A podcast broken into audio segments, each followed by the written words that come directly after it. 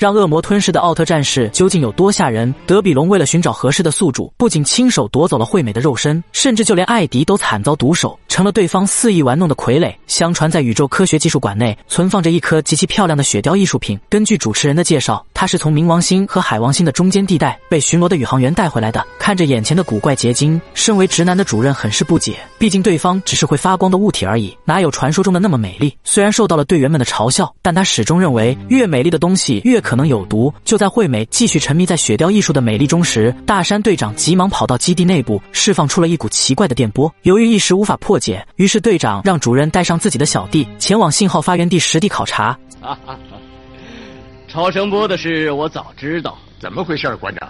发信源是雪雕艺术。接着，馆长告诉他们，由于雪雕是宇宙中发现的物品，所以才会有古怪的超音波，并且碍于宇宙技术馆的开放安排，目前绝对不接受任何调查。无奈之下，回到基地内的主任说出了雪雕能使人入迷的怪象，甚至就算对方让自己去死，也绝对会毫不犹豫地执行命令。察觉到此事的不简单，自知不让光明正大调查的大山队长，让惠美等人进行暗中调查。果不其然，师弟猛凭借艾迪的感官，很快发现了其中的诡异。接着，他叫醒沉迷其中的惠美队员，悄悄撤趁无人之际重回现场，看着眼前的美丽物品。师弟猛转身跑到门外放哨，而惠美顺势拿出红外线装置，对雪雕物品展开了仔细观摩。就在这时，雪雕艺术品突然四分五裂，将旁观的惠美完全吞噬，接着慢慢变成怪兽的模样，瞬间打伤了欲要上前的师弟猛。与此同时，田岛通过对超声波的解读，终于发现了雪雕的来历。原来物体外表的躯壳是卢利亚星人封印宇宙恶魔德比龙的牢笼。如果让怪兽突破囚牢，那它不仅会抢占其他生物的身体，甚至还可以利用强大的念力去操控有机生命体走向自我毁灭。就在这时，占据惠美身体的宇宙恶魔已经开始在地球上肆意妄为。主任收到相关消息，更加笃定了美丽的事物背后肯定会有危险的想法。可眼下惠美成为了敌人爪牙，众人根本不知该如何下手。就在队长头疼之际，再次现身城市中央的宇宙恶魔，对周围造成了毁灭性的打击。不仅如此，他还利用心灵感应，将人类心中的恶意无限放大。面对大街上混乱的场景，UGM 立马赶到案发现场，试图阻止暴动的人群。不料敌人再次发射心灵感应，顿时操控了田岛跟原田的意识。可奇怪的是，二人经过短暂的碰撞，又再度恢复了原本的模样。师弟猛定睛一看，原来帮助田岛等人脱离控制的人，正是成野惠美。另一边，地球防卫军接到上级的命令，准备对德比龙就地格杀。意识到情况紧急，众人赶紧阻止防卫军的枪口，试图让他们暂停攻击。怎料德比龙突然发射超强的念力，直接将田岛原田摔了个狗啃泥。而受到防卫军攻击的宇宙恶魔也顺势变出了自己的本体。眼看这样下去不是办法，师弟猛抓住队友全被控制的空档，展开了变身。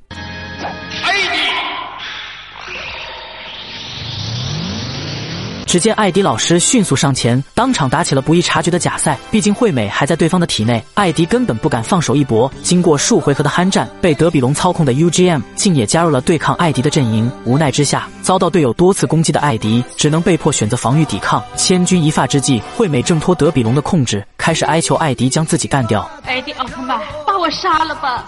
再这样下去，人类要灭亡了。对于惠美的请求，艾迪并没有听从她的指示，而是反手控制敌人的头部，将怪兽狠狠吸进了自己的体内。等惠美得救以后，此刻正被怪兽入侵的艾迪却陷入了危险的边缘。经过多次的痛苦挣扎，蓝灯突然变成红灯的艾迪奋力开启了教你做人的模式。随后，艾迪纵身飞向宇宙空间，将德比龙赶出了自己的体内。最后使出沙库修姆光线，成功结束了战斗。画面一转，成野惠美经过此次教训，终于明白了主任的言语。